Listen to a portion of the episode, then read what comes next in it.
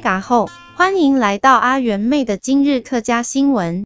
今天的重点新闻是，全国客家小炒大赛在东区激烈展开，连暨海产勇夺冠军于今日。全国性的客家小炒大赛在东区的初赛阶段热烈展开，三十组来自各地的烹饪好手一同竞争，冠军最后由连暨海产夺得。这场烹饪盛世将他们的才华全面展现给众人看。这项大赛不仅挑战参赛者的烹饪技巧，更要求他们对客家美食的热爱和了解。得奖者更将获得双重的荣誉和奖励，进一步激励他们将客家烹饪推向另一个高峰。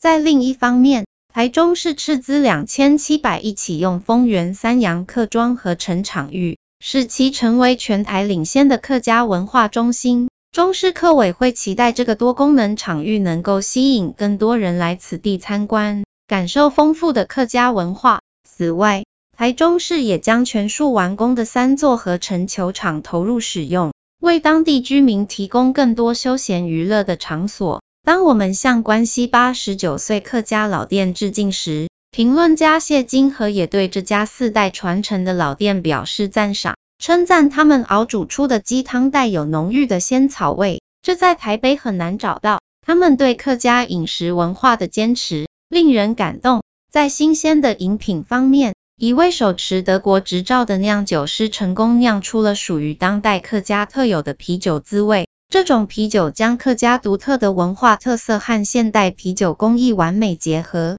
再次证明客家文化的活力与多元。